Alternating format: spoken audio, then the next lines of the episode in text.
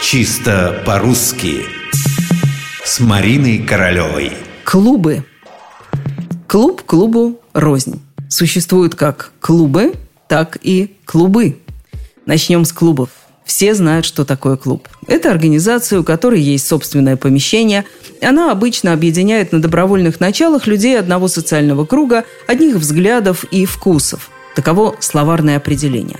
В русском языке слово «клуб» живет уже два века, с того момента, как пришло к нам из английского «клаб». Впрочем, похожим образом оно выглядит в немецком, в итальянском, в испанском, даже в турецком и афганском языках. Правда, слово означало еще и дубинку с утолщением на конце, клюшку для игры в гольф, биту.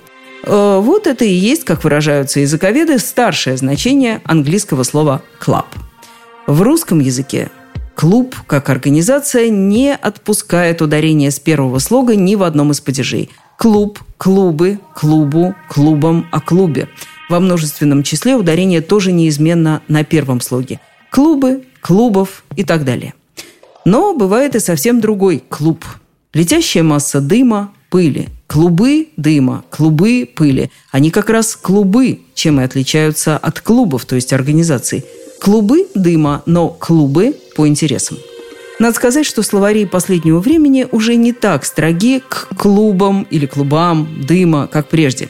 Словарь ударений Резниченко, например, признает оба варианта ударения – и клубы, и клубы. Это жаль. Такая поблажка в некоторых случаях осложняет нам понимание, о каком же клубе в данном случае идет речь.